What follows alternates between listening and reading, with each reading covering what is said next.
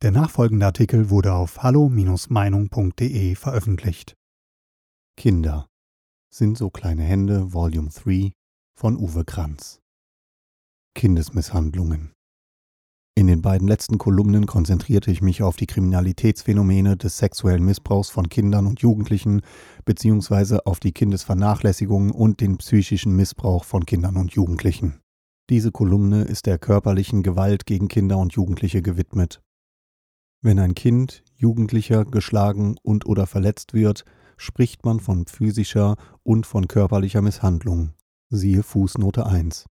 Besonders gefährdet sind Säuglinge, Kleinkinder und Kinder, also Personen mit geringer Beschwerdemacht und noch geringerer Verteidigungsfähigkeit. Tatformen Typische Tatbegehungsformen sind Schütteln, Schlagen, auch mit Werkzeugen wie zum Beispiel Ziemer, Stöcke, Gürtel, Ketten, sonstige Haushaltsgegenständen, kneifen, treten, beißen, stürzen oder fallen lassen, angebliche Treppenstürze. Die Folgen sind meist schwere Körperverletzungen, Knochenbrüche, ausgeschlagene Zähne, Verletzungen innerer Organe und Hämatome, Blutergüsse aller Art.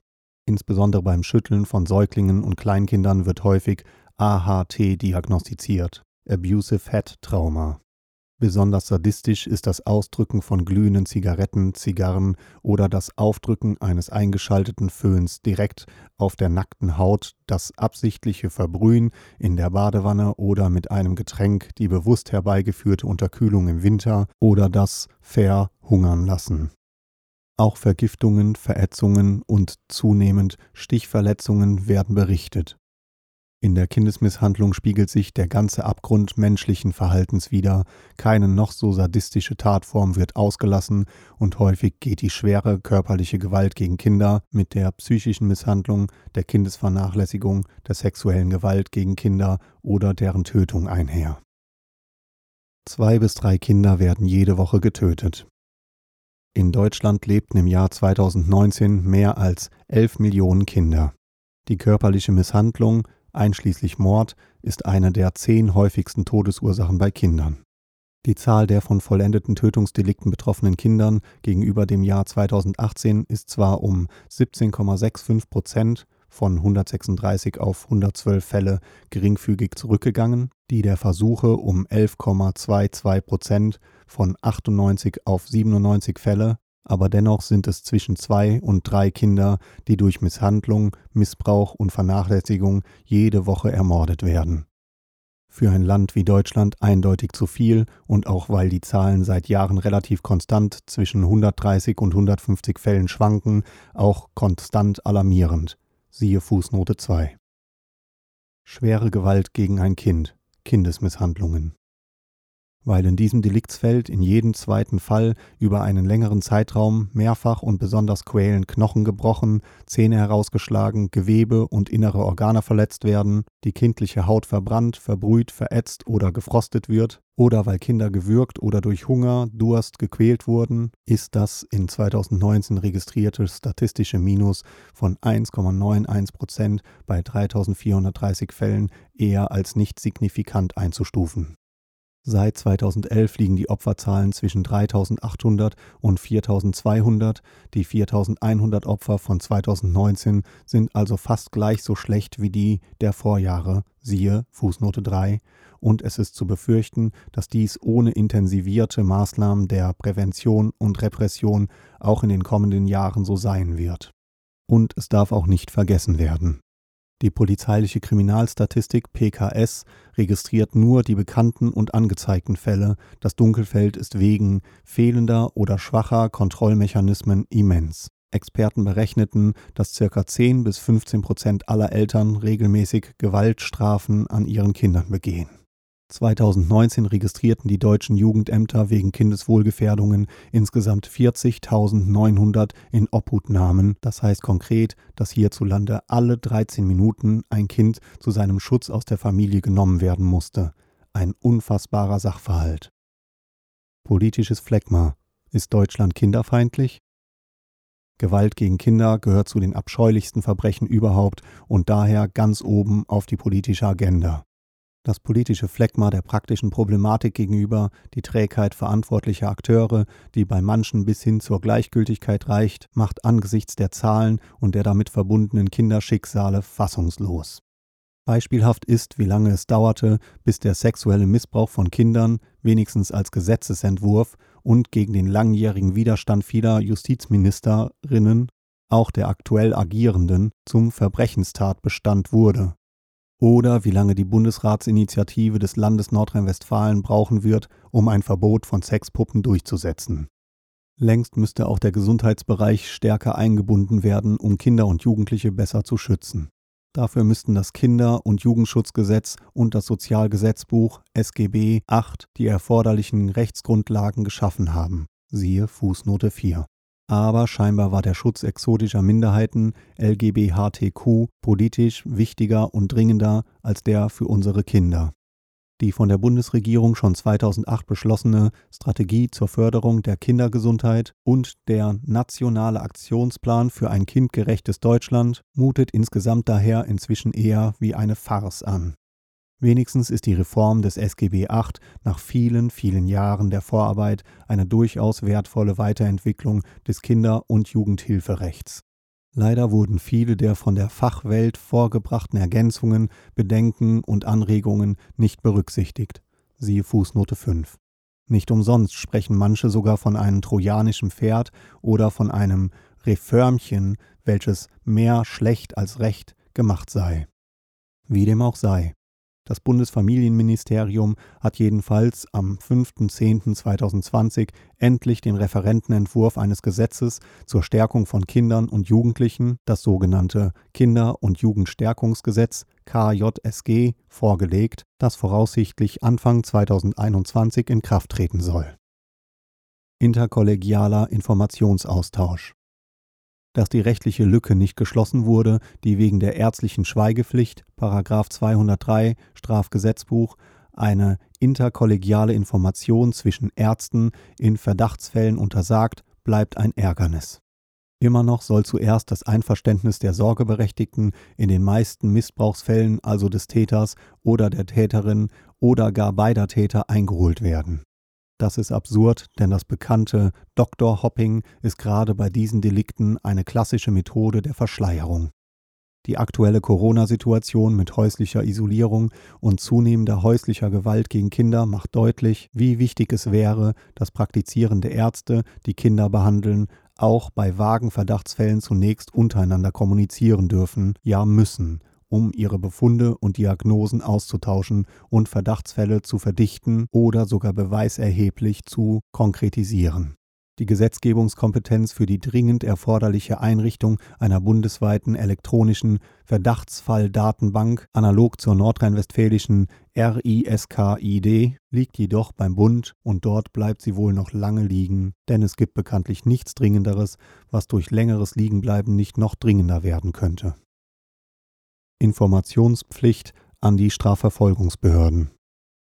Dass bei gewichtigen Anhaltspunkten für die Kindeswohlgefährdung die Einführung einer Informationspflicht an die Strafverfolgungsbehörden erfreulich ist, darf nicht den kritischen Blick darauf verstellen, dass im Gesetzesentwurf nunmehr eine Beschränkung auf Fälle mit erheblicher Gefährdung, was immer das heißen soll, vorgesehen ist, statt auf die im Kinderschutz sonst üblichen gewichtigen Anhaltspunkte für eine Kindeswohlgefährdung.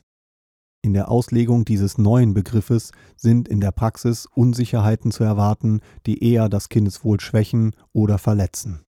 Dass Ärzte nach den Bestattungsgesetzen der Länder die Polizei verständigen müssen, wenn sie bei einem totgeprügelten Kind auf einem Totenschein den unnatürlichen Tod oder Todesart ungeklärt vermerken, aber eine solche Anzeigepflicht bei einem misshandelten, aber noch lebenden Kind nicht besteht, ist Unfug, ja staatlich geförderter Täterschutz.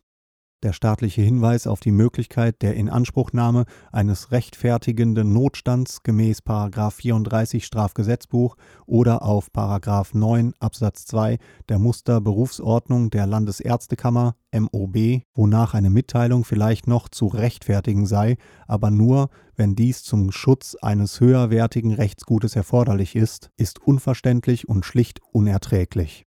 Bei Rechtsgut Leben ja, bei Rechtsgut Gesundheit Jein? Eine Rechtfertigung? Ärzte brauchen Rechtsklarheit und Sicherheit. Dass Vertragsärzte und Krankenhäuser übrigens, siehe Fußnote 6, verpflichtet sind, bei Hinweisen auf drittverursachte Gesundheitsschäden, das heißt also auch bei Kindesmisshandlungen, die Krankenkassen zu informieren, damit von dort aus Schadensersatzansprüche, siehe Fußnote 7, geltend gemacht werden können, ist dagegen verstörend. Wer unter diesem Gesichtspunkt bei körperlicher Gewalt gegen Kinder eine Anzeigeverpflichtung für Ärzte bei der Polizei ablehnt, stellt monetäre Gesichtspunkte über die des Kindeswohls. Auch damit zeigt der Staat, wie er seine Wächterfunktion nach 2 SGB 8 interpretiert. Maskenpflicht an Schulen. Dies zeigt sich auch an der je nach Bundesland unterschiedlich geregelten Maskenpflicht für Schüler. Egal ob im Unterricht oder nur in den Pausen, im Schulbus, in Geschäften, in öffentlichen Gebäuden, auf öffentlichen Plätzen oder in Gaststätten. Überall droht derzeit eine Maskenpflicht, die sich im Wesentlichen an der sogenannten 7-Tage-Inzidenz orientiert. Liegt diese zum Beispiel in Bayern zwischen 35 und 50 Neuinfektionen, gemeint sind wohl fragwürdig positiv getestete, pro 100.000 Einwohner besteht derzeit ab Jahrgangsstufe 5 für alle SchülerInnen die Pflicht zum Tragen eines Mund-Nasenschutzes MNS nicht nur in den Pausen, sondern auch am Sitzplatz im Klassenzimmer. Für Kinder der Jahrgangsstufen 1 bis 4 an Grund- und Förderschulen gilt die Maskenpflicht dann, wenn die 7-Tage-Inzidenz größer als 50 pro 100.000 Einwohner wird ob sich der Bund doch noch durchsetzen wird, die Messzahlen der Neuinfektionen auf 35 zu reduzieren, der als bayerischer Frühwarnwert gilt, stand bei Redaktionsschluss noch nicht fest. Im Klassenzimmer soll dabei der CO2-Richtwert von 1000 ppm nicht überschritten werden, rechtzeitige und ausreichende Maßnahmen zur Raumlüftung wurden daher angeordnet. Wie sieht diese CO2-Belastung aber unter der Maske aus? Kinder müssen über Stunden bei jedem Atemzug zum Teil auch die eigene, gerade ausgeatmete und unter der angeordneten Atemmaske gestaute Luft rückeinatmen, Stunde für Stunde. Die ausgeatmete Luft wird durch die geringe Durchlässigkeit guter Masken FFP2 sogar zu einem größeren Teil zurückgehalten. Damit wird vermehrt Kohlendioxid, CO2 und zu wenig Sauerstoff eingeatmet. Bereits nach 30 Minuten Tragedauer ist ein signifikanter Anstieg der CO2-Werte im Blut von Probanden festzustellen. Siehe Fußnote 8. Ein erhöhter Kohlenstoffdioxidgehalt im Blut, Hyperkapnie, kann aber verschiedene Hirnfunktionen einschränken und zum Nachlassen der Denkleistung, Übelkeit, Atemnot bis hin zur Bewusstlosigkeit führen. Eine Studie aus Singapur, Nature, Go et al. 2019 stellte nur einen milden Anstieg des CO2-Gehalts fest, führte den Test aber auch nur eine begrenzte Zeit durch. Auch wenn korrektiv, siehe Fußnote 9, nach eigenen Recherchen zu einem Demonstrationsvideo im Internet dekretiert, dass diese Behauptung falsch sei, weil das dort verwendete Gerät nicht dafür ausgelegt sei, die CO2-Konzentration unter einer Maske zu messen, glaube ich lieber der Dissertation von Frau Ulrike Butz, siehe Fußnote 10 die schon 2004 auf diese Gefahren aufmerksam machte. Den aktuell beim Bayerischen Verwaltungsgericht klagenden Eltern ist Glück, Segen und letztlich Erfolg zu wünschen, denn bei Gericht und auf hoher See ist man bekanntlich immer in Gottes Hand. Kinderfeindliche Panikpolitik. Was muten die staatlichen Verordnungsgeber eigentlich unseren Kindern zu? Was sich hier Erwachsene ausdenken, um die Schwächsten der Gesellschaft zu drangsalieren, ist wirklich unglaublich. Die Messzahl 50 wurde vor über fünf Monaten relativ willkürlich festgelegt. Es hätten auch 45 oder 55 sein können, sagte Bundesgesundheitsminister Jens Spahn und orientierte sich damals an einer befürchteten Überlastungsgrenze für die Gesundheitseinrichtungen und an der Sorge, die Infektionskontakte nicht mehr zeitgerecht verfolgen zu können. Es war eine Schätzzahl, die heute insbesondere wegen der explosionsartigen Steigerung der wöchentlichen Testungen von 350.000 in der 12. Kalenderwoche auf 1,2 Millionen in der 42. Kalenderwoche, der deutlichen Verbesserung des medizinischen Versorgungsangebotes, der Corona-Warn-App und der Unterstützung der Gesundheitsämter durch Containment Scouts und Militär als überholt angesehen wird Die Folgeschäden dieser Panikpolitik sind auf jeden Fall ohnehin auf allen Ebenen und in allen Bereichen viel zu hoch, aber bei Kindern ist das Misshandlung Schutzbefohlener ein Straftatbestand, den das BKA 2019 in 4786 Fällen registrierte. Diese Zahl müsste also 2020 millionenfach explodieren. Kinderschutz ist systemrelevant, erst recht in Zeiten der SARS-CoV-2-Hysterie. Weitere Beiträge finden Sie auf hallo-meinung.de. Wir freuen uns auf Ihren Besuch.